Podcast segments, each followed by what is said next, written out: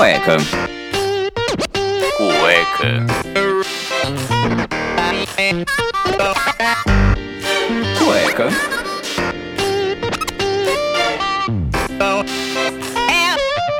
Cueca apertada. Place to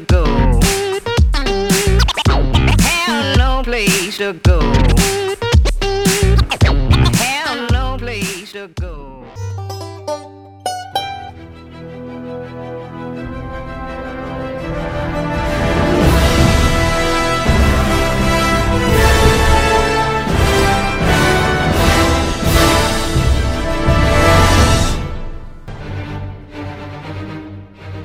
Olá, sejam bem-vindos a mais um episódio do Cueca Apertada. Eu sou o Rafael Silveira, o idealizador e o seu host aqui do Cueca Apertada, tanto do podcast quanto do YouTube.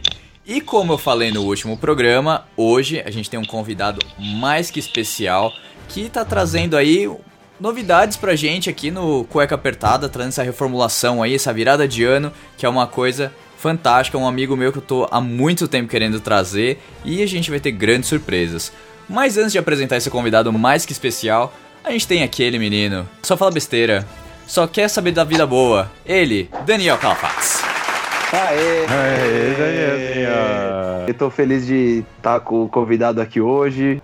E pra ajudar Vambora. também, a gente tem aqui o Vinão. Opa! Boa noite, boa noite. Aí. Vi, como é que você tá, cara? Tô bem também, graças a Deus aí, essa mudança de tempo só que tá meio doida, deixando a gente meio confuso, né? Mas vamos seguir nesse frio aí. É, a gente saiu num calor de 30 graus à noite pra um calor de quase 18 agora, né? Então, É, essa mudança.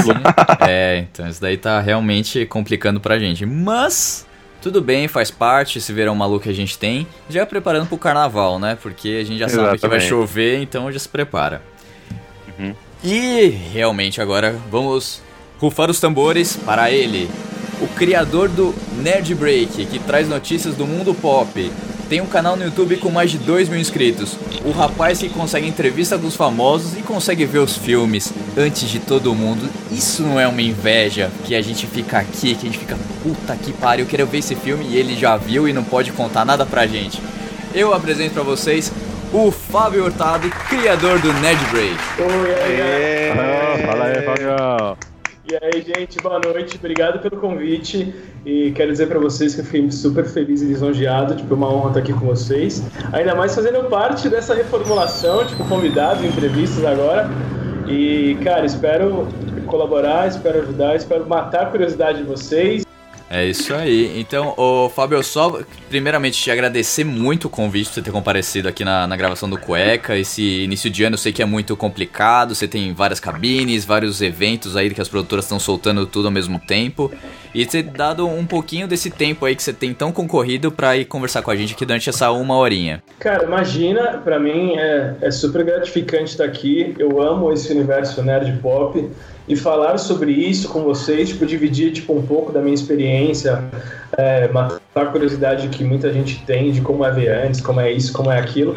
É, para mim é super gratificante e, cara, é falar sobre o meu trabalho. Eu, eu trabalho com uma coisa que eu amo e eu amo falar sobre isso. Então, pra mim, cara, é uma honra aqui. Boa. Então vamos rodar a vinheta aqui para uma sessão de recadinhos e a gente vai começar já enchendo o Fábio com todas as perguntas que vocês mandaram no Instagram, o arroba Cueca Apertada Podcast. E aqui que a gente reformulou para saber tudo como é que é esse mundo aí de, de você conversar com artista, de você saber o que tá acontecendo antes, ter essas cabines aí que é um- uma coisa que o pessoal não conhece, não sabe o que, que é, então a gente já volta.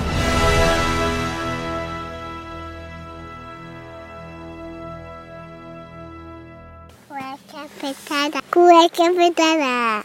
Cueca apertada.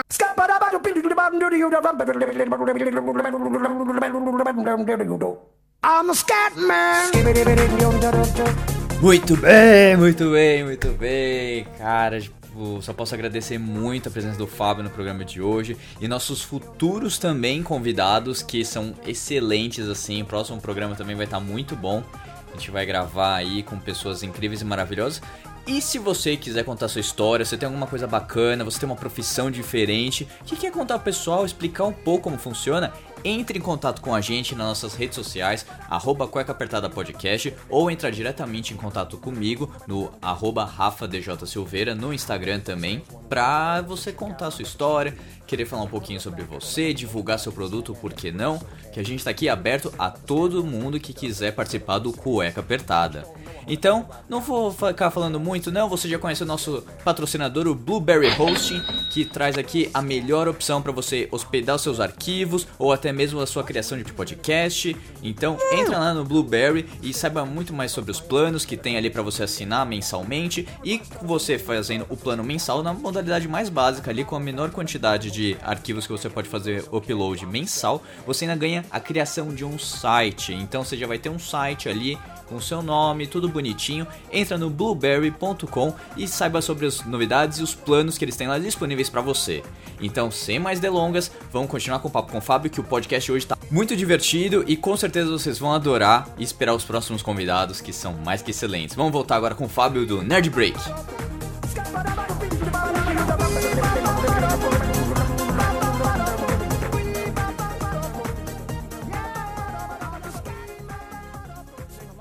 Maria! Maria, o cueca voltou! Volta, mulher, traz pipoca! Um homem grande com armadura. Sem isso, sobra o quê? Um gênio, bilionário, playboy, filantropo. Estamos de volta com mais um Cueca Apertada e hoje com a honra aqui de ter o Fábio presente, o criador do Nerd Break. E para vocês que não conhecem a história, o Fábio estudou comigo e o Dani no colégio, então é um amigo meu de longa data aí.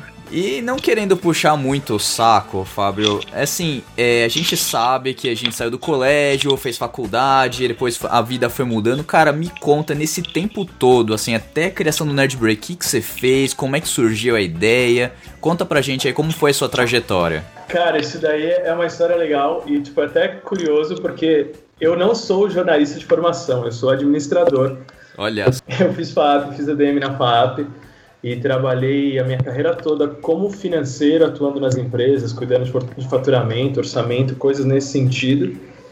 E, cara, em 2014 eu tava super infeliz, tava tipo chefe, reunião idiota, tipo, sei lá, vestir social e, tipo, tá gastando várias horas do meu dia com uma coisa que eu não me importe. É, e pior é que, assim, eu vejo vários amigos e várias pessoas da nossa geração passando por situações semelhantes à minha, obviamente cada um seguindo o seu sonho, o seu caminho, mas eu vejo muita gente que hoje é, o dinheiro só não basta mais. Você, tipo, eu vejo pessoas se dedicando a coisas e descobrindo caminhos para trabalhar com o que ama, com o que gosta, com o que dá o tesão, porque, cara, eu acho que assim, a gente passa mais tempo com o nosso trabalho do que com a nossa família. Então, se não for minimamente prazeroso, não rola. E fiquei naquela do tipo, e aí, gente, o que eu faço da minha vida, pra onde eu vou, o que, que eu faço, recomeço, faço outra facu e tal. Mas eu fiquei, cara, não é isso que eu quero. Eu fui para Nova York, eu fui a passeio mesmo, viajar, desopilar o fígado e tal. Eu não sabia, mas estava acontecendo uma Nova York Comic Con. Já acabou o ingresso, queria ir e tal, não sei o quê. E fiquei pensando nisso. E eu sempre fui é, fã de cultura nerd pop, ama, sempre amei filme de super-heróis, Star Wars, Senhor dos Anéis, todas essas coisas, e sempre fui um puta amante de cinema. Daqueles do tipo de virar, tipo, o mês eu tinha visto tipo tudo que estava em cartaz. Eu tive a oportunidade de jantar com o Marcelo Forlani, que é um dos fundadores do Omelete. Olha Ele- só. Ele foi super, ele foi super solícito, cara, porque tipo, eu tava num hotel e ele tava comendo uma pizza tipo a duas quadras da onde eu tava. E aí eu mandei uma mensagem pra ele e falei assim, pô, tô eu, um amigo aqui, a gente é super fã do, do, do site e tal, a gente pode se encontrar, trocar uma ideia. E mandei na cara na coragem do tipo, mano, será que esse cara vai responder? Tipo, qual a chance? Aí ele devolveu assim, do tipo, ah, oi, onde vocês estão? Acabou marcando um happy hour é, em Nova York no dia seguinte para fãs do Omelete e apareceu, tipo, eu, um brother que tava comigo e mais, tipo, quatro pessoas. E, cara, eu achei que ele ia, tipo, passar, falar um oi e sair fora, porque ele estava lá cobrindo a Nova York Comic Con. E ele chegou lá, vamos supor, tipo, sete da noite, e a gente ficou até meia-noite tomando cerveja, comendo, conversando, e ele contando da experiência dele, a gente fazendo esse processo de perguntas e respostas, de como é, como é que não é, as curiosidades que a gente tinha, e eu achei ele um puta cara.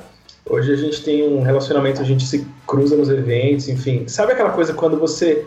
é, não que eu tenha atingido o mesmo patamar que ele em termos de influência, de, de poder de acesso, coisa nesse sentido.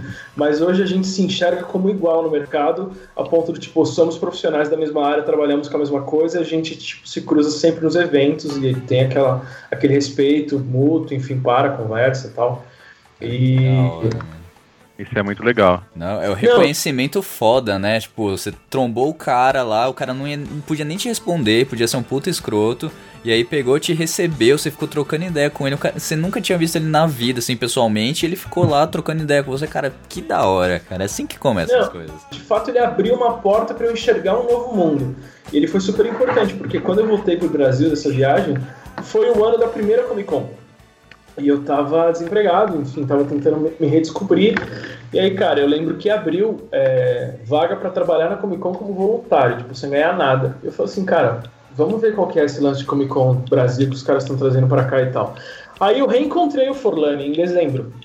E aí ele lembrou de mim, cara. Tipo, lembrou de mim, tipo, oi, e aí, Fábio, tudo bem, não sei o que e tal. E a gente começou a trocar ideia e eu trabalhei na primeira Comic Con, tipo, todos os dias.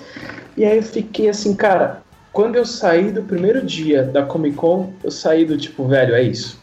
Aí fiquei pensando em coisas nesse sentido, só que me- nesse meio tempo eu fui fazer um curso pra falar assim, ah, já que estão mudando, quero mudar de área, de mercado e tal, mais curta e rápida pra eu realmente tipo ver se a matéria que fosse passada era o que eu queria mesmo aprender. E aí eu, cara, eu descobri a Academia Internacional de Cinema, que fica aqui em São Paulo, e fui fazer um curso de roteirista. E aí, velho, a primeira, a primeiro, primeiro dia que eu entrei na primeira aula de roteiro, eu era um peixe fora d'água lá, porque lá a só tinha, só tinha jornalista, artista, tipo, formação de teatro, ator, tipo, de TV, coisas nesse sentido, é, roteiristas de programas e tal, e tinha, tipo, eu, administrador com base em finanças, tipo, cara, zero. E aí, na primeira aula, os caras foram discutir, tipo, o roteiro de Lost, e eu fiquei, tipo, olhando, mano, sério que vocês estão falando isso? tipo, é, é- é sério que a aula é assim? Tipo, é isso mesmo? E aí, quando tipo, chegou naquele momento de, ah, vamos se apresentar e tal, não sei o quê, aí todo mundo, tipo, ah, fiz Célia Helena, fiz não sei o quê, fiz não sei o que lá. E chegava, ah, fiz ADM na FAP. Todo mundo, tipo, ah, o que você tá fazendo aqui, velho? O perdido, né? O perdidato chegou, né? Nossa, os caras, É, que tipo, situação. mano. Tipo, total, quem é você, mano? Que, tipo, o que, que você tá fazendo aqui? Daí, tipo, até eu contextualizar mais ou menos a história que eu contei pra vocês, contei pros caras lá, e todo mundo, todo mundo ficou meio tipo, ah, tá, não, beleza. E, e o mais engraçado é. Eu, eu sei que o Rafa também veio do mundo corporativo, não sei vocês dois, o Vini e Dani, mas é, pessoas como o Rafa, como eu, como vocês, tipo, a gente que já trabalhou no corporativo ou trabalha, a gente tem uma mentalidade completamente diferente de quem veio do meio artístico. E é muito louco, porque tipo, a gente saiu de, de lugares processuais, tipo, cheio de regras, tipo, restritos. Artístico é uma parada muito mais, tipo, criação, liberdade de expressão, tipo, tudo tá valendo, caramba, quatro. Então, Sim. o estímulo das ideias é muito grande. E aí, no meio desse caminho, cara, eu, eu procurei um parceiro para fazer, para escrever junto comigo, porque antes eu achava que roteiristas escreviam, tipo, tudo sozinho, mas na real, tipo, tem filme, séries e afins que a galera escreve, tipo, cinco roteiristas ao mesmo tempo. Com tudo isso. Não, é sério. E pior é que assim, tem, tem salas de roteiro onde tem, tipo, aquele roteirista-chefe, que é o cara que meio que vai fazer a palavra final, e o resto, tipo, é um monte de gente, tipo, várias premissas voando, rolando ideia pra lá e pra cá. Por isso que a gente vê umas pérolas aí no cinema e a gente vê algumas coisas boas.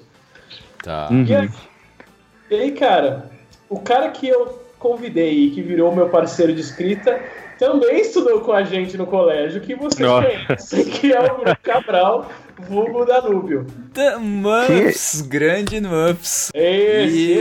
esse- Ah, Ou seja, que é. o colégio que a gente estudou tá formando pessoas aí completamente diferentes do que a gente imaginava, né? Pois é, inclu- cara. Você imagina os caras cara, tudo engenheiro, advogado. É, médico, é. É, inclusive daqui a pouco a gente tá fazendo um programa do Cueca só com o ex-Rio Branco só. É, é, Não, por enquanto tá só. Não, mas todo mundo é esse, o branco, até o Iron, só que o Iron estudou no, no primário, sei um lá. pouco, Aqui É. tudo é esse e o branco, cara. Aqui... é. Sensacional. Cara, Então- eu, eu montei uma parceria com o Bruno e a gente começou a trabalhar de fato em roteiros. Porque o Bruno é jornalista de formação E aí eu falei, cara, beleza, tipo, eu, eu tô trazendo um olhar de roteiro, ele traz um olhar jornalístico, a gente consegue, tipo, fazer coisas. E o Bruno já tinha essa parte criativa desenvolvida por conta da música e tal. Eu achei que ia dar um samba legal, e de fato deu. Só que, cara, as coisas foram tomando rumos diferentes no meio desse caminho. Por quê? Mas aí um belo dia, tipo, veio uma ideia na minha cabeça, eu coloquei ela no papel, mostrei pro Bruno, ele virou pra mim, cara, isso aqui tá foda, mas isso aqui, tipo, acho que a gente podia desenvolver um livro ao invés de uma, de uma série. E cá estamos, meu povo. Tipo, mais uma coisa para acrescentar no meu currículo. Eu estou terminando meu primeiro livro com o Bruno. Faltam três capítulos. Olha só! Olha só, que Ah, louco. Informações que nem louco. todo mundo tem, hein? Olha isso. É, Primeira mão aqui, cueca apertada, porra. é. E o pior é que, o pior é, que é isso mesmo, cara, porque ninguém sabe disso. E Ô, aí, ô, tipo, Fabio, só, só te interromper um pouco. Ali você, quando você começou o Nerd Break foi em 2014, então, finalzinho de 2014, quando você fez a Comic Con, lá quando você trabalhou na, na primeira Comic Con. É isso. E não, na, na real, o Nerd Break foi surgir no dia 24 de outubro de 2015, cara. A Comic Con Sei. foi um instalo, foi um instalo na minha cabeça do tipo, beleza, eu quero ir pra cá. Ou seja, depois de quase um ano só que você foi se preparando, que você foi fazendo esse curso de roteirização, de você se, adap se adaptando, entendendo como funcionava o mercado pra isso é realmente começar. Sim, porque assim, cara, eu vinha, eu vinha de uma formação acadêmica, tipo, muito voltada pra exata. Nem eu sabia que eu sabia escrever, saca? Tipo, ok, sou alfabetizado. Mas, tipo, entre você ser alfabetizado e você, tipo, comunicar uma pessoa, ou você dar uma notícia, ou você, tipo, conseguir envolver alguém a ponto de ler alguma coisa que você escreveu, é um caminho muito diferente. Sim. Tanto que eu pego, eu pego hoje, tipo, críticas ou textos que eu fiz no começo do Nerd Break e olho e falo, nossa, que merda, velho. Sabe? Tipo, nossa, eu escrevi Ah, é isso aí. Cara, é aprendizado, É, é, aprendizado, cara. É, a informação que você tem que passar é de um, de um modo diferente, né? Porque você tem que prender a pessoa, né? Você tem que atrair ela de algum modo. Sim, não, e cara, e pior é que esse, esse lance de comunicação é uma coisa muito louca, tipo, que nem vocês estão no cueca. Quando der um ano, dois anos, três anos, quando você, tipo, ouvir de novo o seu primeiro programa, o segundo, terceiro, você vai falar, nossa, velho, como eu evoluí, como eu mudei. Ou, tipo, Não, não, não precisa passar dois anos, não. Não, Então- eu- Eu falo isso, cara. é, O Dani falou isso daí porque assim, existe um programa perdido que foi gravado um ano atrás. Entendeu? Nossa, pode crer, pode É crer. verdade. Te- teve um, tem um programa perdido aí que não foi ao ar, então por isso que a gente tá dando risada, porque, cara, a gente lembra como foi gravar esse primeiro programa e depois já, por toda a evolução que passou, tudo, a gente pega o primeiro, o, o piloto que eu fiz sozinho, a primeira participação do Dani, depois quando veio o, o Vini, o Iron, a gente vê, cara, to- toda a estrutura que a gente tinha na hora pra hoje, nosso desenvolvimento, isso daí já, já é gritante em 10 episódios. Imagina você que tá ali todo dia escrevendo pauta, refazendo as coisas, apresentando vídeo no canal no YouTube. Cara, é, a diferença é gritante. cara, mas e pior é que é isso mesmo mesmo.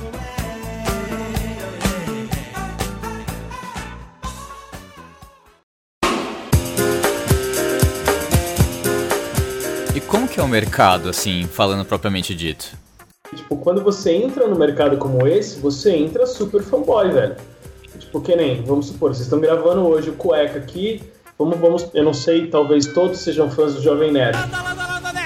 Se um dia você for gravar com o Jovem Nerd, mano, você vai parar na frente dele e vai ficar meio, caralho, Jovem Nerd, Jovem Nerd. Mas, tipo, você tem que ter uma postura, tipo, profissional, saca? Tem que manter a postura, né? Já É, fiz exato. isso.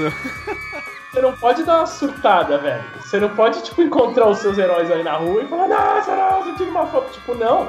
Você entrou num outro patamar. Você não é tão foda quanto ele. Mas vocês já estão, tipo, sentados na mesma mesa, saca? Uhum. Mas- Verdade, verdade. Eu vou A gente- fazer uma meia-culpa aqui, que a primeira vez que eu vi o Jovem Nerd na, na Comic Con, se eu não me engano, foi de 2015. Cara, eu fui uma bitch louca. Ela, Jovem Nerd, tira uma foto comigo, por favor. O fanboyzinho, né? o cara Nossa, foi lá, "Ah, cara. tira foto, tira foto, tira foto. Depois eu pensei, cara, que vergonha. Mas assim, tinha uma galera fazendo isso, tudo, mas foi o que o Fábio falou, cara. Você tem que saber se portar. O cara tá lá pra tirar foto, beleza, mas.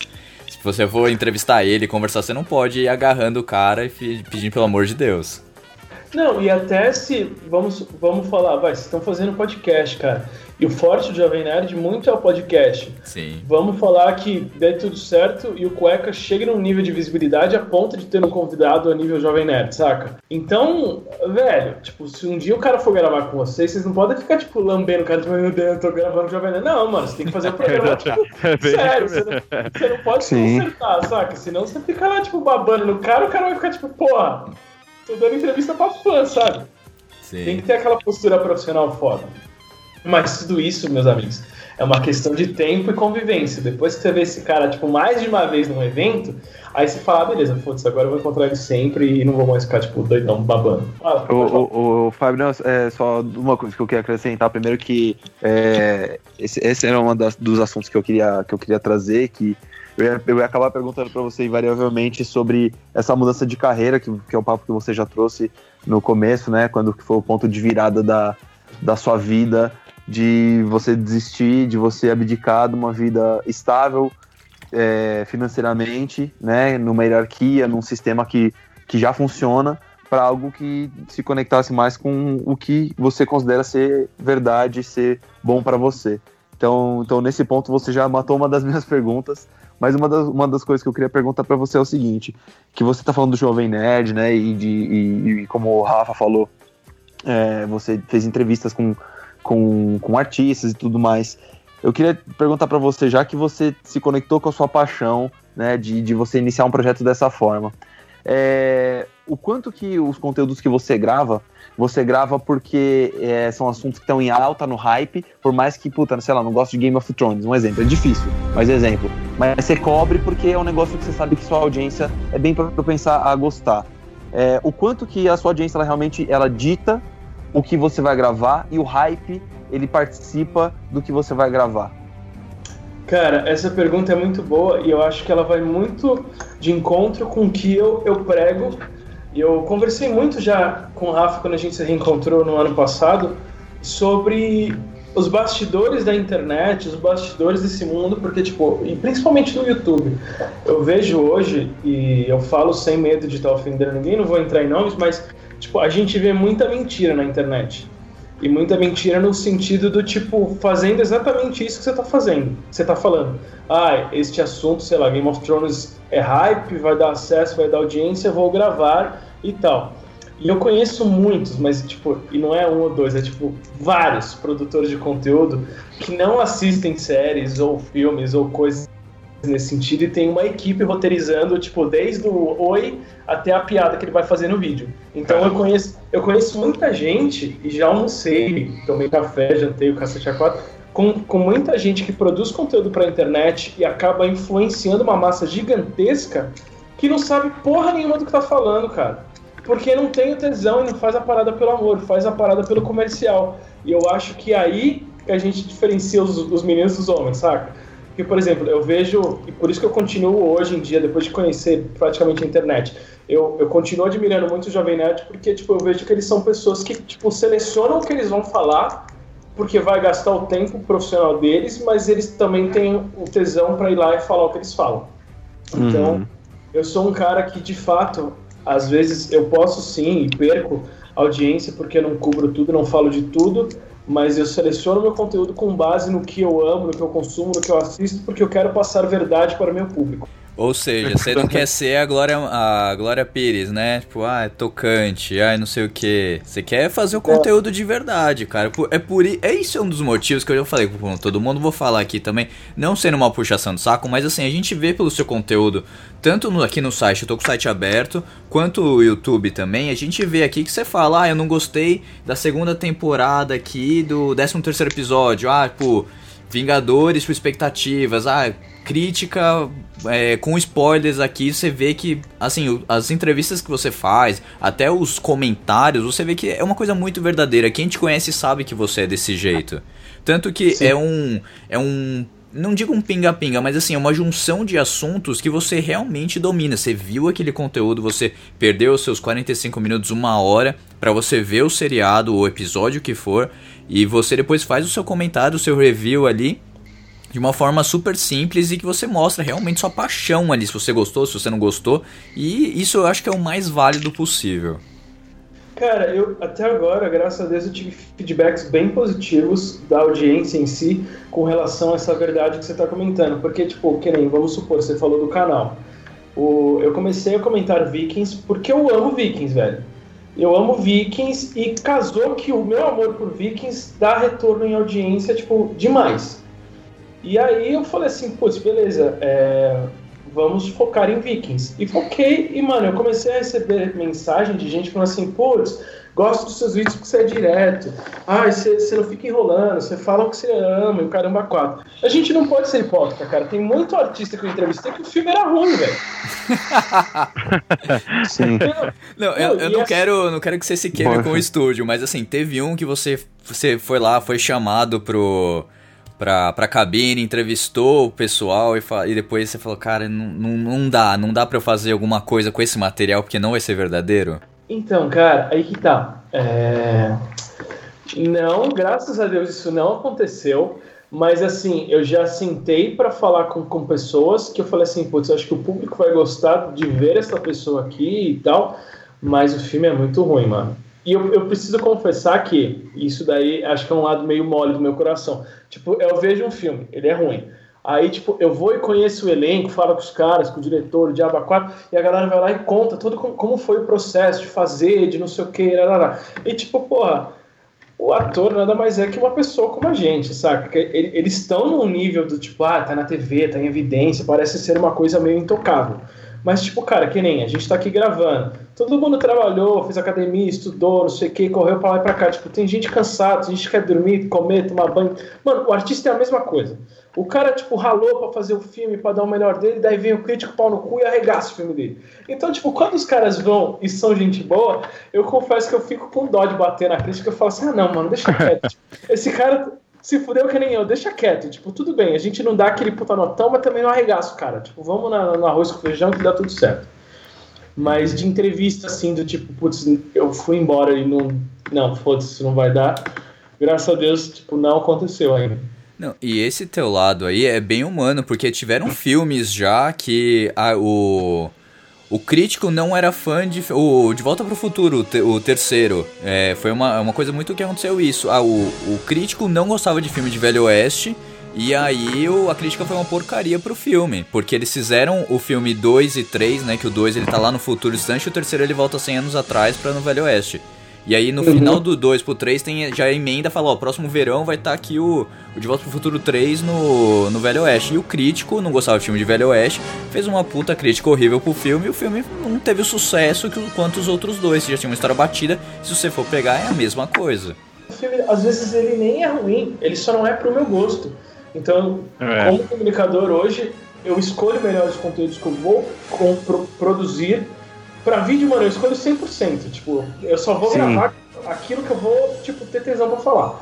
E pra texto, eu vou ponderando muito melhor, porque senão eu vou dar um desgaste no meu dia a dia, eu vou perder, tipo, porra, porque se você for numa cabine, é, até então, tipo, ninguém sabia, eu não sabia o que que era uma cabine de imprensa, mas nada mais é do que uma sessão é, para críticos e jornalistas num horário totalmente fora do convencional do, do, da- do cinema. E se, mano, você vai numa cabine e você perde, tipo, um horário do seu dia que você podia estar, tipo, produzindo, saca? Porque a notícia não para de sair. A gente tá aqui, tá saindo alguma coisa, saindo foto de Game of Thrones, foto de não sei o que, trailer daquilo, trailer daquilo outro. E, tipo, saca? A notícia fria, a, a- a notícia quente, eu não escolho. Eu vou lá e dou, porque, tipo, isso gera retorno. Mas aquilo que eu for colocar na minha opinião, meu sentimento, a minha cara ali, aí eu vou lá e, e pondero. Porque senão é perda de tempo e desgaste.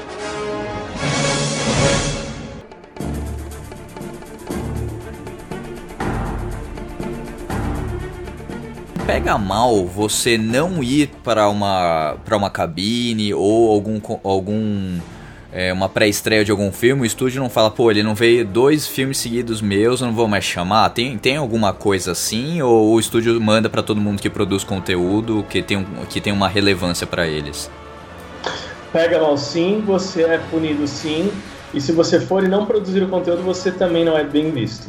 Olha É, não, porque é aquilo, cara, tipo, os caras montam uma cabine de imprensa, eles têm um custo naquilo. Eles têm que alugar um cinema, eles têm que, tipo, pôr tudo aquilo pra rodar. Às vezes eles têm o, gasto de mandar o assessor para ir lá recepcionar todo mundo, pagar o transporte, pagar a alimentação, pagar não sei o quê, e tipo, você vai e assiste e, e não faz nada com aquilo.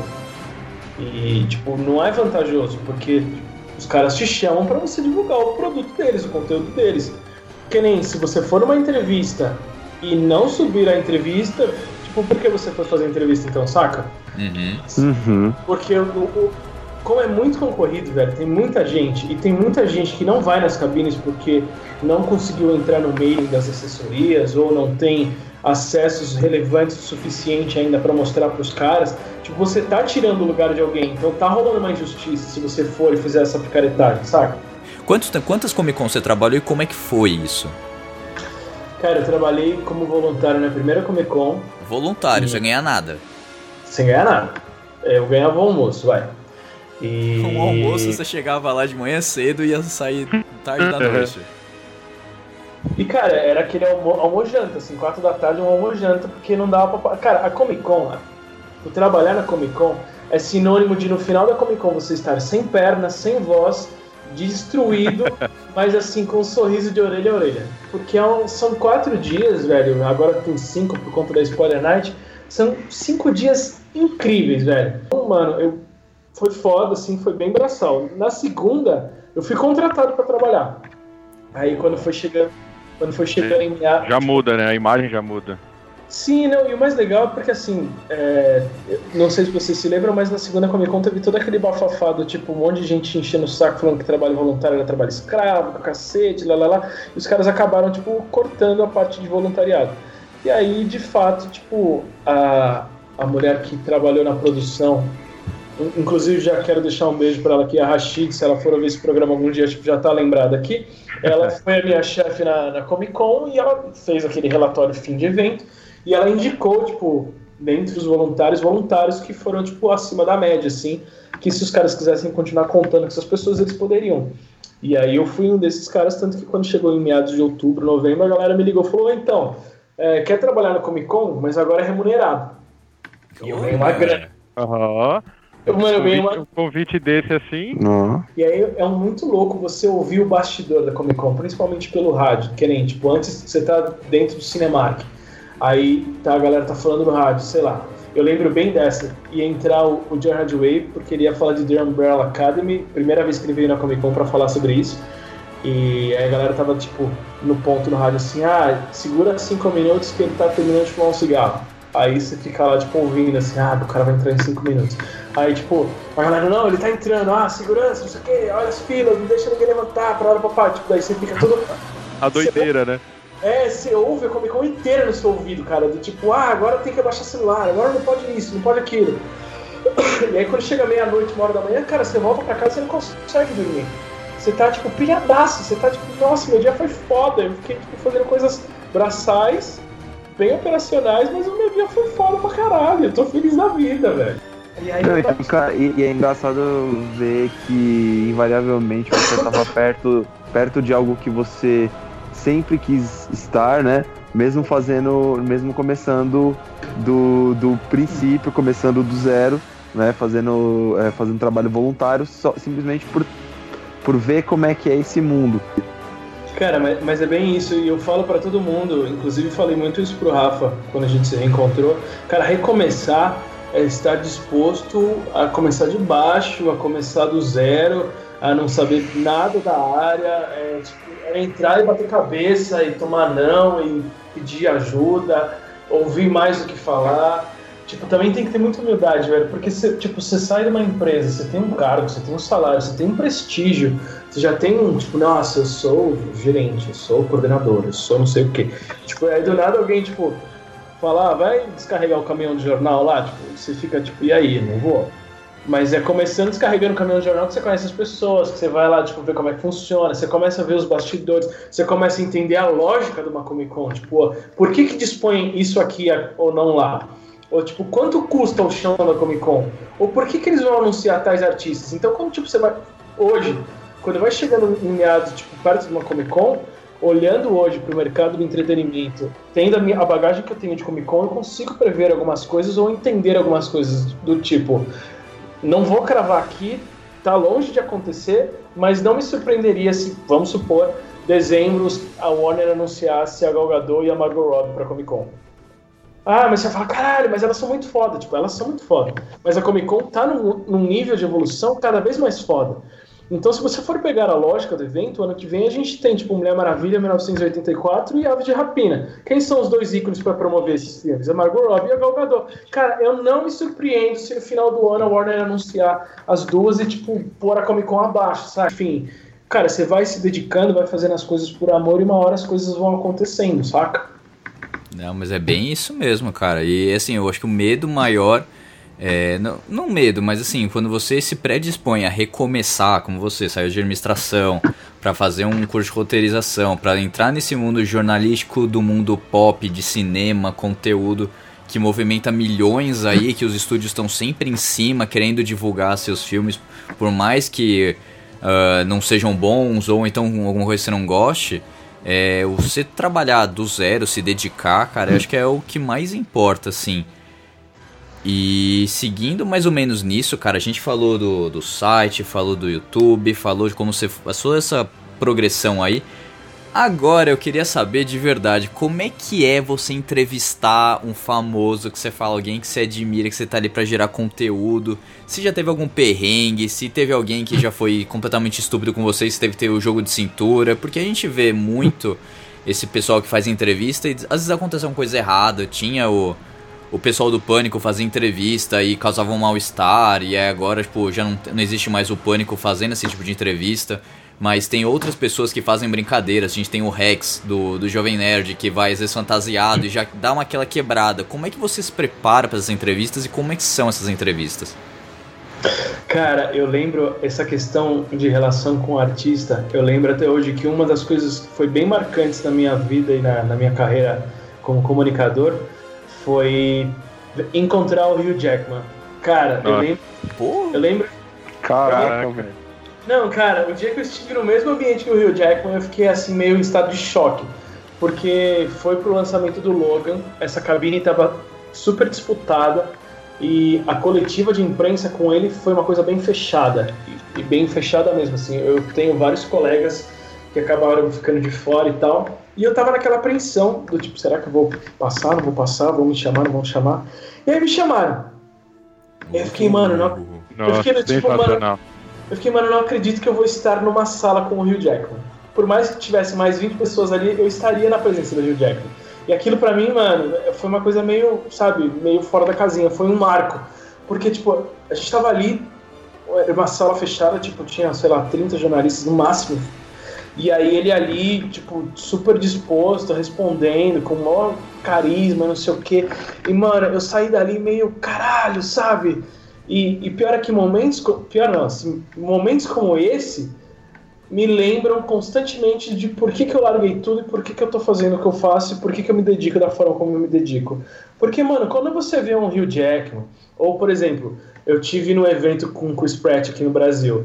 Cara, quando você entra num evento com o Chris Pratt e o cara tá ali, tipo, gritando, super feliz, emocionado, e você vê antes de, tipo, do, do planeta, você vê, tipo, cenas de um filme que o mundo quer assistir, você sai olhando assim, além de eu ser um privilegiado, você fala assim, tipo, obrigado, Deus. Tipo, é isso, saca?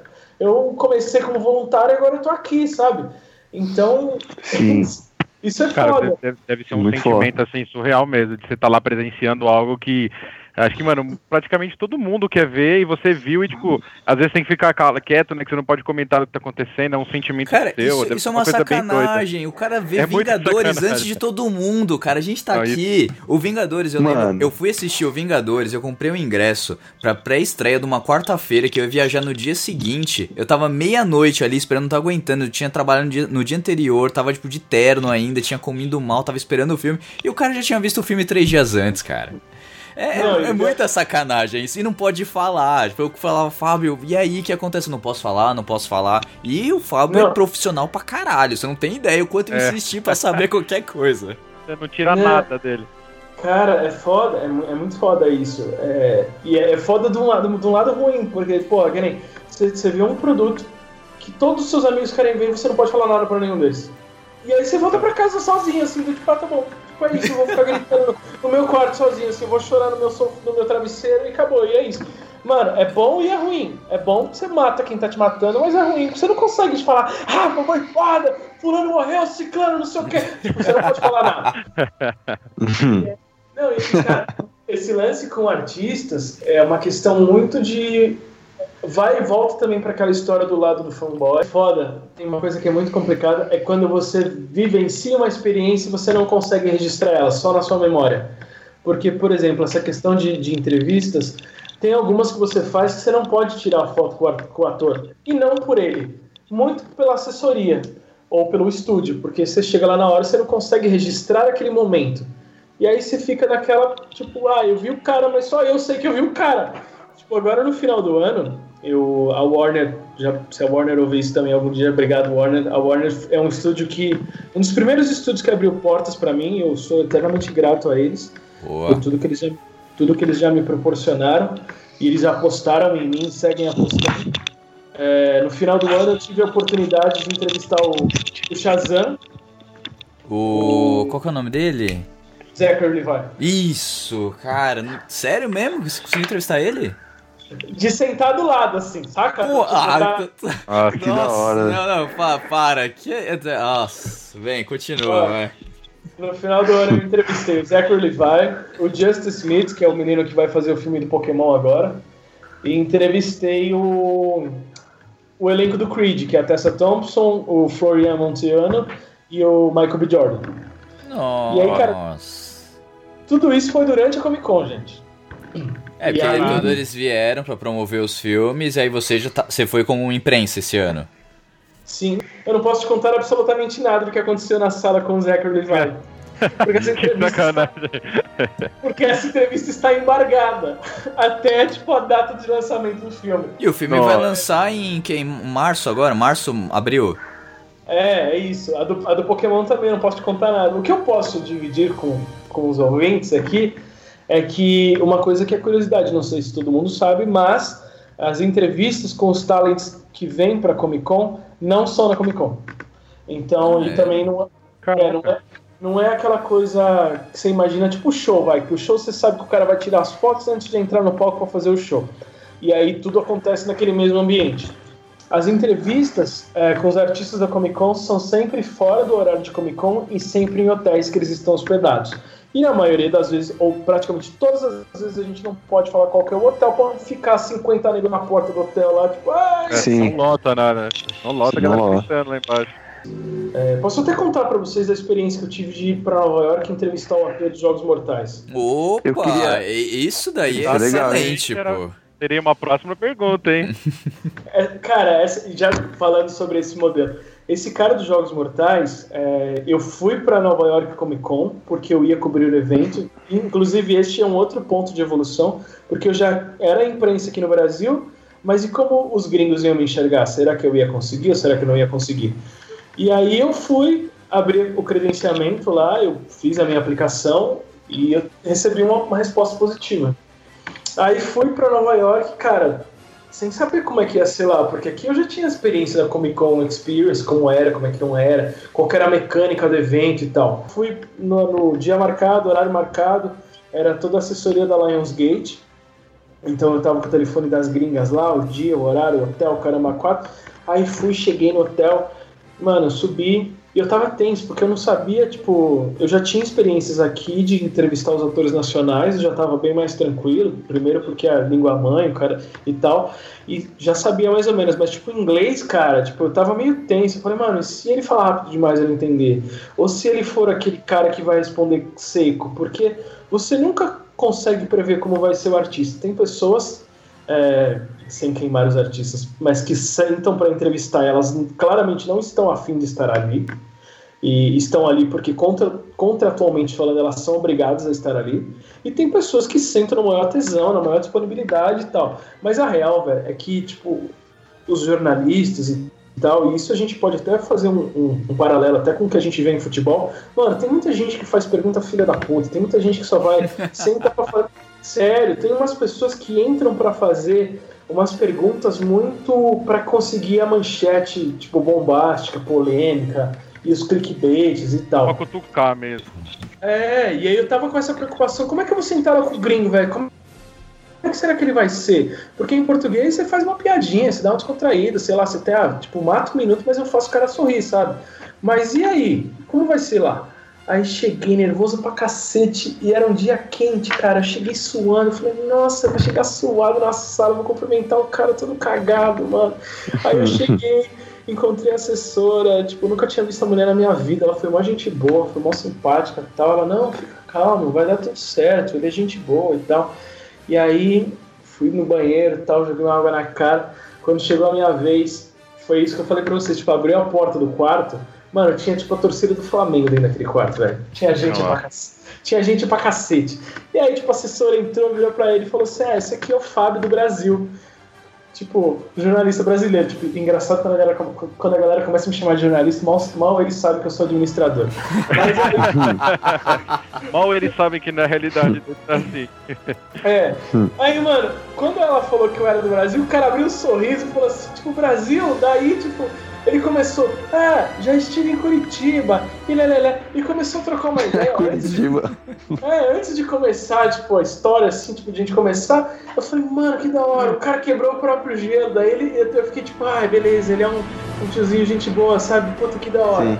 É, facilitou que ele tava super aberto, super disposto, ele foi super gente boa e a gente trocou uma ideia. E aí, cara, é muito louco, porque eu confesso pra vocês que quando eu tô entrevistando alguém, eu confesso que eu, eu fico com o ouvido no que a pessoa tá falando e com o outro o olho pensando nas perguntas e pensando na próxima, porque assim, eu acabo preparando algumas perguntas, sei lá, tipo, várias.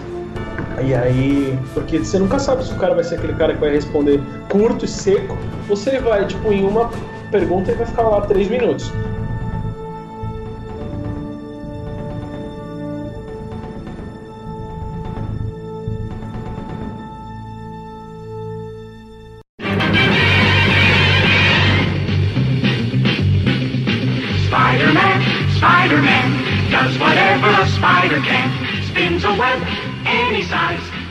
Fábio, É, uma coisa que eu, que eu queria trazer também agora para nossa conversa, que assim, é, saindo até um, um pouco da parte da, da, da história de, de como funcionam os bastidores, agora eu, eu quero trazer um pouco o papo de, de nerd mesmo, assim, do que a gente gosta de falar. O que, que você acha que é legal, né, sem spoiler, mas o que, que você acha que vai bombar no mundo nerd?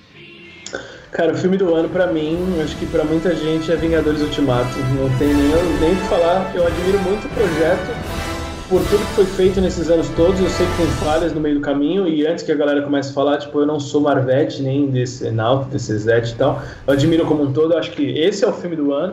Game of Thrones também, cara, vem muito forte porque a última temporada a, a expectativa é muito alta. Acho que Sim. muita gente vai acabar se surpreendendo com o Shazam porque traz uma coisa muito mais leve do que a gente já viu até hoje na, Sim, na E DC. assim- E até se você citando o Shazam, é, eu, até, eu, eu percebi que a DC ela realmente vai arriscar uma veia um pouco, um pouco diferente, né? Trazendo, trazendo esse personagem, né? Até agora, é, em- em- sem, sem clubismo mesmo, mas eu, no meu, no, meu, no meu olhar, assim, o Vingadores, o lado, o lado Marvel da história, me agrada muito mais em termos de storytelling, em, em termos de entretenimento, do que os filmes da DC, né? Assim, com exceção da, da trilogia do Batman, que é genial, pra mim ela, ela é até mais legal do que muito filme da Marvel, mas, é, mas a DC, cara, a DC, ela, ela- acho que ela tá, tá procurando outros, outras formas de reconquistar esse público, né? Eu acho que o Shazam, até onde eu consumi, ele realmente tá bem, tá bem próximo do que a gente conhece nos quadrinhos também, né? Cara, eu acho que na verdade a DC tinha o sonho de fazer esse storytelling todo amarrado, todo esse universo expandido, tal, tal, tal. E aí a gente foi tomando assim críticas por conta de Batman vs Superman. Ai, não deu certo, não gostei disso, não gostei daquilo. Teve o Esquadrão Suicida que foi super mal, mal recebido. E aí, tipo, ai, não gostei desse Coringa, não gostei disso, não gostei daquilo. Então eles foram tomando, tipo, tombos e críticas pesadas que os caras foram querendo suavizar. Aí chegou no Liga da Justiça, aí muita gente já falou, é, esse Batman tiozão da Suquita fazendo piada do pavê e tal. Então, tipo, eu acho que Piada do É, pavê, boa. Não, mas o pior é que eu achei, eu achei esse, o Batman meio. Esse Batman do Ben Affleck meio. Meio, sei lá, stand-up comedy demais, tá ligado? Então, mas cara, eu acho que o problema tá. Primeiro, é, na, no- a, a DC sonhou em ser a Marvel. E aí, tipo, ela quis tra transformar o Batman nesse, no, no Tony Stark. Tipo, o milionário rico que tá cagando pra tudo, fazendo piada e é o bonitão ali se viu no meio daquele monte de deuses. Só que, cara, eu acho que a DC tem que encontrar é, o próprio caminho.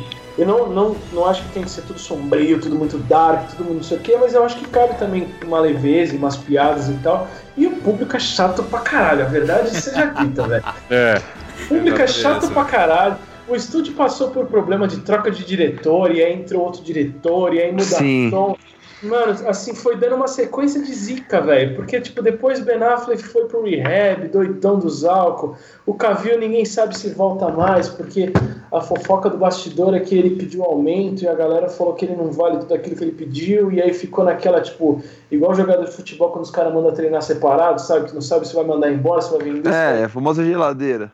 É, e aí ao mesmo tempo a gente teve uma Mulher Maravilha, mano, crescendo, tomando conta do universo todo, Aquaman indo muito bem e também se tornando outra pérola dentro do, do- deste universo novo. E agora os caras apostam no Shazam, cara, que é pra tipo, atrair a molecada, uma coisa muito mais leve, uma coisa muito mais família, mais de boa, é um herói, tipo, literalmente bobão, porque ele é uma criança.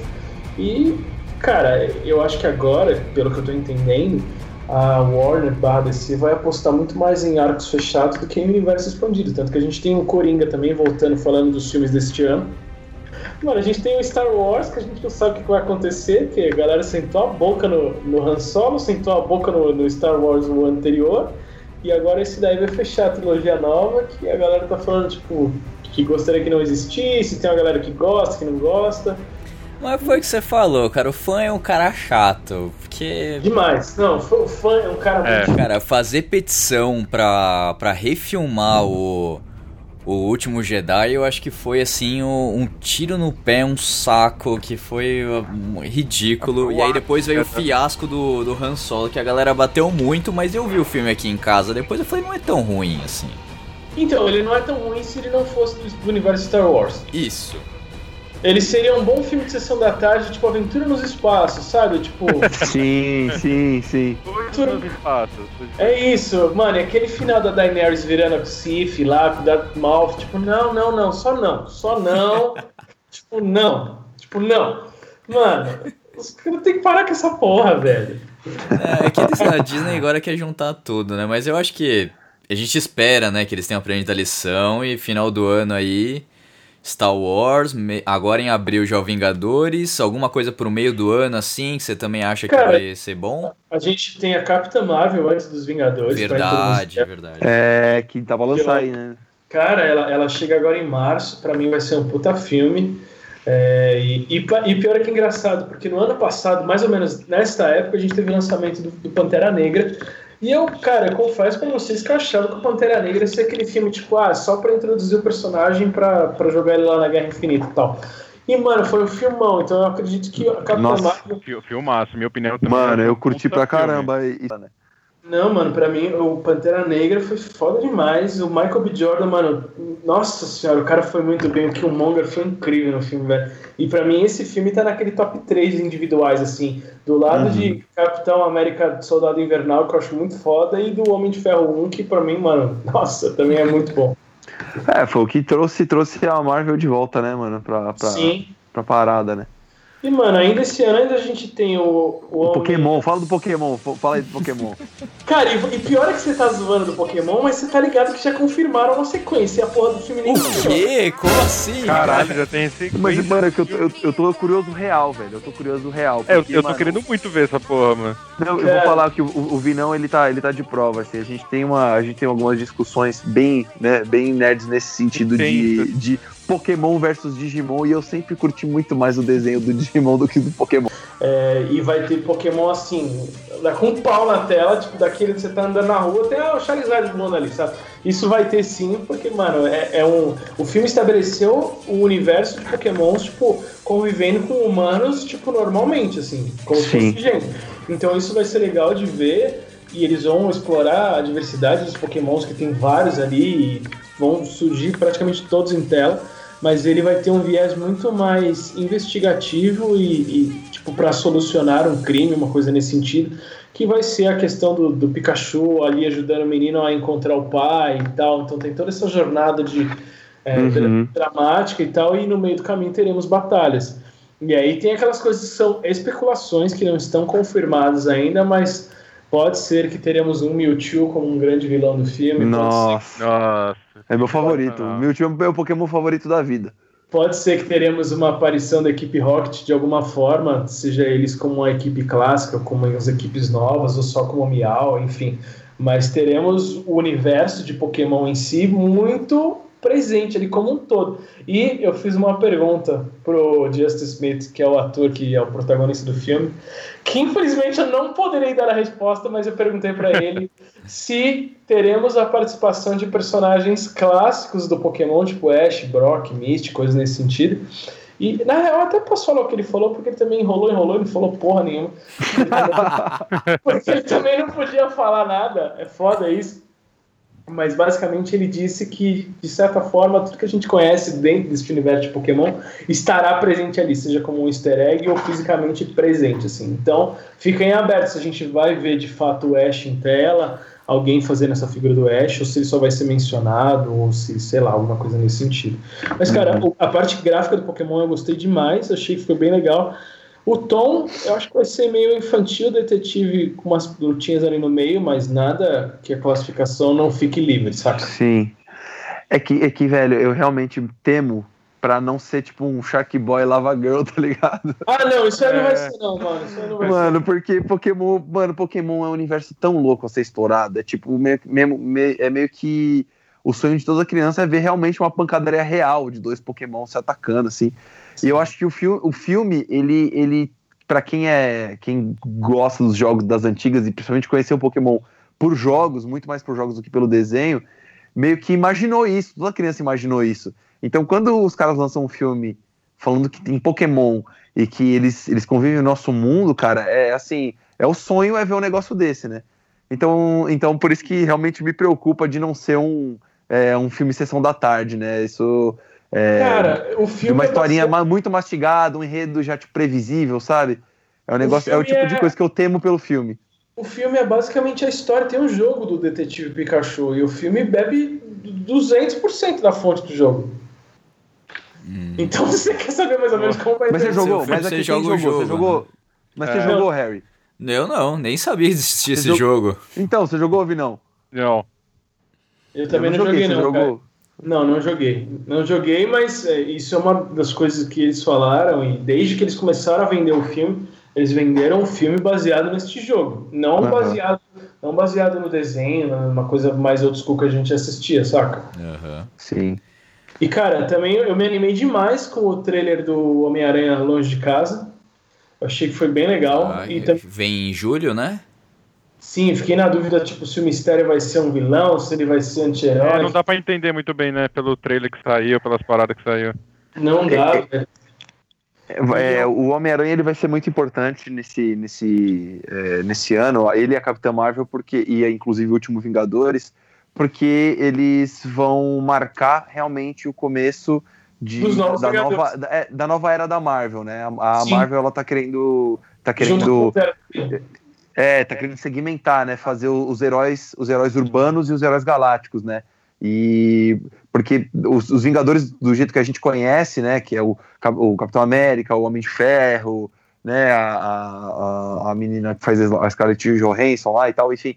Eles, talvez nos próximos filmes, esse talvez seja o último filme deles, entendeu?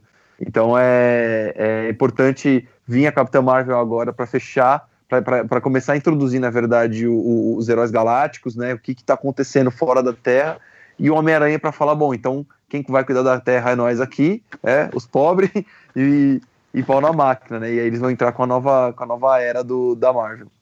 Cara, pra mim, Capitão América morre nesse filme e o Tony Stark, eu fico na dúvida se morre se não morre, viu? Eu acho que talvez até morra. Caraca. E- é, porque o, o, o Downey Jr. é muito caro, por mais que seja carismático, carregue toda a franquia nas costas, tipo, é muita grana, saca? Então eu não sei até, É, se eles não matarem, eu acho que eles dão, deixam ele de fora assim um período para depois voltar numa, de uma coisa bem pontual. Porque É, eu, eu, eu vejo ele voltando só na história do Homem-Aranha quando ela estiver um pouco mais avançada, quando eles estiverem mais próximo dos, dos quadrinhos, né, de hoje, né? Porque tem, tem uma, um certo momento da história que o Tony Stark ele realmente fica pobre, né? Ele fica pobre e o, e o Homem-Aranha é, e o Homem-Aranha começa e fica rico, tá ligado? E eles meio que sim, sim. né? Tem, ro- rola essa troca e talvez ele volte a aparecer nessa, nessa época, né? Porque ele só vai ter uma armadura e vai estar todo fudido. Então pode ser um. É, é algo que pode ser explorado mais pra frente nos filmes também, né? Mas não acredito que nos próximos anos, pelo menos nos próximos 3, 4 anos, não sei se a gente vai ver os Vingadores do jeito que a gente conhece hoje. Cara, eu acho que nos próximos anos a gente vai ver a, a compra da Fox ser efetivada 100% e a gente vai ver os novos X-Men, novo Quarteto Fantástico. Tudo isso vai acontecer, tipo, vai ser tudo rebutado. Tudo que você conhece até agora vai ser rebutado de X-Men, Quarteto Fantástico, jogar tudo, tudo que você já viu até agora no lixo. Por isso que, por mais que esse ano a gente veja Novos Mutantes e veja a Fênix Negra, que por sinal eu vi o começo da Fênix Negra, achei bem legal o que eu vi, dá uma dó porque você vai pegar um elenco bom desse e vai jogar isso tudo no lixo. Você vai falar, beleza, agora vamos começar do zero, vamos colocar todo mundo na mesma página e eventualmente vamos fazer Vingadores brigarem com X-Men, porque tem os arcos famosos lá de X-Men versus Vingadores e tal, e até cooperando junto. Então, talvez personagens como o Tony, a Viúva Negra, Hulk, essa galera aí fique um pouco mais na geladeira e enquanto o estúdio trabalha o resto. Uhum. Boa, Fabio. A gente já tá aqui há mais de uma hora no programa, batendo papo. Você vê como Nossa. rende assim. O Fábio até falou, brincando antes comigo, que a gente extrapola bastante a uma hora mais ou menos que a gente tá de programa. Mas eu acho que é muito válido, porque a gente já falou de tudo. Falou de carreira, falou de como são os bastidores, é, expectativas dos próximos filmes. Cara, Fábio, eu te agradeço muito por você estar aqui com a gente. Infelizmente tudo que é bom acaba. Mas fica o convite pra participar, se quiser fazer aí um um, review colado do, pesado. é, do, desses filmes que a gente tá aqui tão animado. Tudo bem que você vai saber de muita coisa antes, mas a gente vai tentar ver aqui na pré-estreia. A gente tenta fazer um programa corrido pra chegar, ou então a gente contar de mais coisa, porque a gente não falou ainda de como são os recebidos aí de que os estúdios mandam, de coisas bacanas. Você recebeu hoje um negócio super legal aí do, do Kit Kat, que eu achei que foi fantástico. Putz, eu tava vendo agora pelo seu Instagram também que você postou sensacional que eles mandaram aquele quadro, hein? Cara, esse tipo de coisa é muito louco, porque do nada você tá no seu e-mail profissional e aí você recebe um e-mail de uma pessoa que você nunca viu na sua vida falando assim, oi, tudo bem, eu sou da agência tal, tal, tal. Tipo, e manda seus dados pra eu cadastrar aqui no meu mailing. Aí você manda, você fala, beleza, não sei o que vai vir, de quem vai vir, como vai vir. E aí, ou às vezes o cara te aborda assim, tipo, ah, eu tenho um cliente que gostou muito do seu trabalho e gostaria de te mandar um presente. Aí você fica, tipo, beleza. E aí você não acha que é trote porque você meio que começa a entender que é a mecânica da coisa, sabe? E aí, cara, você manda e você não sabe o que vai chegar, quando vai chegar e tal. E, cara, quando chega, você fala, nossa, velho. Nossa, nossa, velho. Puta, eu achei muito, eu achei muito incrível o que a Kit Kat mandou. E eu achei mais legal, tipo, eu não sei se vocês chegaram a ver os stories, eu, eu printei a cartinha que os caras mandaram, velho. Sim, sim. Eles escreveram a carta com todos os detalhes das coisas que tem no meu cenário. Tipo, os caras prestaram atenção, sabe? Os Eles caras realmente colocaram... viram, né? Exato, os caras colocaram a sequência dos números do Lost, colocaram a referência de Game of Thrones, de Thanos, de não sei o que. Eu fiquei olhando assim, velho, que incrível, tipo, obrigado, sabe? Tipo, tipo só obrigado. é, Louco, muito louco. agradeço, é. é muito louco. Rafa, é o que você falou, cara. é, tem muita coisa ainda que pode ser falada. Eu, de novo, quero agradecer vocês pelo convite. Eu, pô, que- a gente que agradece você ter vindo aqui, cara. Olha o conteúdo que você trouxe pra É. gente, meu. Cara, não- eu tô sem Obrigado palavras, mesmo. cara. Cara, eu gosto, eu que nem eu falei no começo do programa, tipo, eu gosto de falar do que eu amo, e eu trabalho com o que eu amo e, e- e voltando naquela tecla, eu produzo conteúdo que eu amo. Então, pra mim, putz, eu passaria mais uma, duas, três horas aqui falando com vocês sobre desde experiências que eu vivi por aí com famosos estúdios, eventos e afins, até o mercado, carreira e tudo mais, até nerdices que a gente gosta demais de falar. Então, cara, muito obrigado pelo, pelo convite. A todos vocês pelas perguntas, pela, pelo interesse, que eu acho que é, é bem legal. Tipo, eu, eu gosto de, de contribuir e até tipo, passar um pouco do que eu vivi, porque, cara, talvez uma pessoa esteja ouvindo esse programa e falando, putz, eu tô de saco cheio do meu trabalho, quero mudar minha vida, mas o que eu falo, que eu faço e tal. E, cara, se você tá ouvindo isso, se você tem vontade de fazer alguma coisa e só não faz por medo, velho, a vida é muito curta pra gente ter medo. Você precisa de 5 segundos de coragem, tipo, só vai, saca? Só Sim. vai, tipo, se planeja, se organiza financeiramente na vida e tal. E, cara, tenha a certeza e a clareza de que você vai ralar muito, mas você vai ralar com puta tesão, com um sorriso no rosto e que no final vale a pena, saca? Cara, eu, Excelente. eu posso falar aqui por, por mim, na verdade, e também acho que pelos meninos também, aqui pelo, pelo Dani, pelo Vini, que assim, o, o que você vivenciou, cara, o, que, o seu estalo que foi é, alguns anos atrás aí, de você quer mudar de carreira, você quer fazer suas coisas, cara, eu te garanto que tá nós três aqui, pelo menos, estamos no mesmo barco e eu conheço outros tantos que estão nos ouvindo também, que pensam a mesma coisa, tô infeliz no trabalho, não sei se essa carreira que eu quero ir.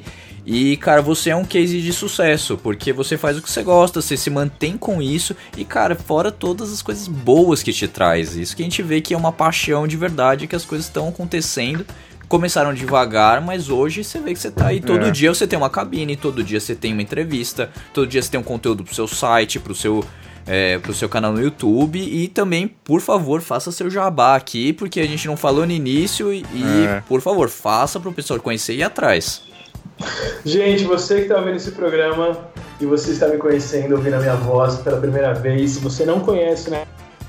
youtube.com.br nerdbreakbr são as redes sociais. Eu produzo conteúdo no YouTube de segunda, quartas e sextas. Tem conteúdo no site todos os dias, o dia inteiro, toda hora que dá, porque também tem eventos, tem coisas para fazer.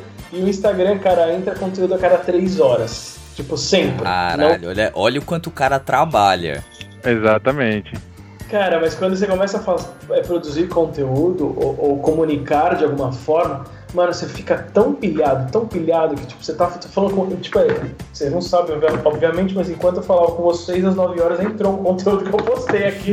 Então você fica, tipo, você fica, tipo, sabe, pensando o dia inteiro, tipo, ah, eu vou trazer isso pra galera que a galera vai curtir. Ou do tipo, olha que novidade bacana, ou olha que tal, tal coisa fez, tal fulano fez. Então você fica, tipo, nossa, o dia inteiro pensando no conteúdo e você tá sempre muito antenado, ligado. E, cara, o retorno das pessoas é o mais legal. Por isso, você que tá ouvindo esse programa, é, você gostou do que você ouviu, você entrou no site, tipo, curtiu o conteúdo, ou tem dúvidas, tem mais perguntas, enfim, queria tipo, falar sobre mais temas nerds, enfim, você gostou de alguma coisa que eu falei, manda. o- é, eles vão comentar, eles vão mandar e-mail, o que, que eles vão fazer? Como é que eles se comunicam com vocês? Eles mandam pro nosso Instagram, arroba Cueca Apertada Podcast, ou então nas mídias sociais aqui do- dos meninos também. O Vini é o nosso gerador de conteúdo aqui do, do Cueca.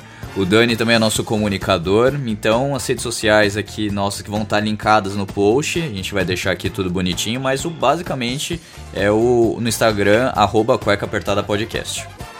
Então, se você ouviu este programa, gostou do conteúdo, ficou com dúvida, queria fazer comentários, fazer perguntas, enfim, mande as suas perguntas para os meninos, eles vão devolver para mim. Se tiver outra oportunidade de voltar e a gente continuar esse bate-papo, eu- cara, sempre que vocês quiserem convidar, eu adorei. Para mim, eu, eu volto Foi legal, quiser muito legal. Sensacional, um puta programa.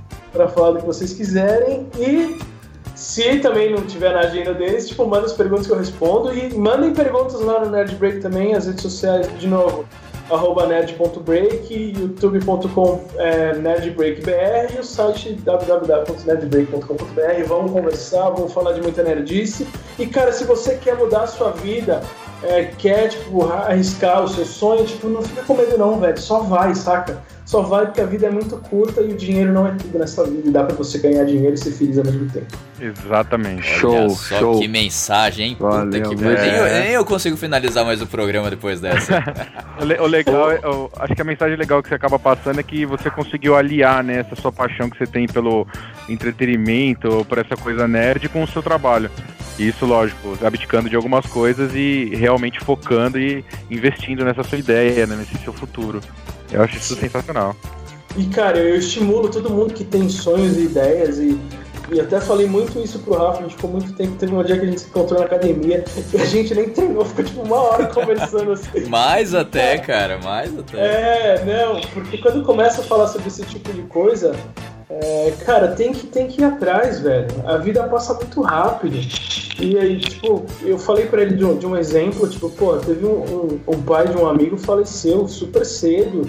E aí quando você vê a pessoa, tipo, fez o que trabalhou, trabalhou, pagou conta, pegou trânsito, ouviu desaforo, encheção de saco de chefe, e às vezes nem tinha tesão naquilo que fazia, saca? E como, como essa pessoa tem várias outras no mercado, então, tipo, ok, o dinheiro é importante, é a base, a gente não vai viver de sonho, nem de, de sol, de amor, não vai virar hippie. Mas, tipo, porra, saca? Dá pra você se esforçar e fazer devagarzinho, começando, se esforçando, batendo cabeça, mas uma hora vai, velho. Não desiste. É. Isso aí. Bem, só Excelente, pra finalizar cara. Muito então. Seis. Valeu. Então é isso, gente. Agradeço muito de novo o Fábio pela disposição do tempo aí, ter extrapolado bastante do tempo que a gente tinha combinado. E pra vocês aí que estão escutando Cueca pela primeira vez, seja pelo Nerd Break ou seja pelas nossas postagens no Instagram, muito obrigado. A gente tá começando o ano aí com esse essa cacetada de entrevistas que a gente vai fazer. O próximo programa já tem uma pessoa incrível que vai estar aqui conversando com a gente sobre relacionamento e outros assuntos mais. Muito provavelmente a gente vai fazer a nossa primeira live no começo de abril. Tá, o equipamento vai chegar aí pra gente fazer uma coisinha bem bacana, num, num lugar diferente até do que remoto assim. E fica o convite aqui pro Fábio voltar sempre que quiser também, quiser falar de algum assunto, alguma coisa que tiver interesse, quiser participar mais também, cara, tá, tá aberto, pode vir que a gente tá, tá aqui bem receptivo. Rafa, Vini, Dani, cara, galera, foi sensacional, foi incrível, bate-papo super gostoso, o assunto é interessantíssimo, eu gosto muito de falar dessas nerdices todas. Vocês estão ouvindo, muito obrigado por ouvirem até agora, porque o programa extrapolou muito, mas ainda assim. Muito espero- mais. Espero muito que vocês tenham gostado. Falei de coração e volto sempre que vocês convidarem. Enfim, me caça sucaça. Valeu, galera. Muito Valeu, bom. valeu. Vocês, tamo junto. Sucesso pra nós. Valeu, Valeu. valeu, valeu, valeu. Valeu, um É nóis, beijo valeu. a todos e até o Valeu. próximo programa. Tchau! Falou.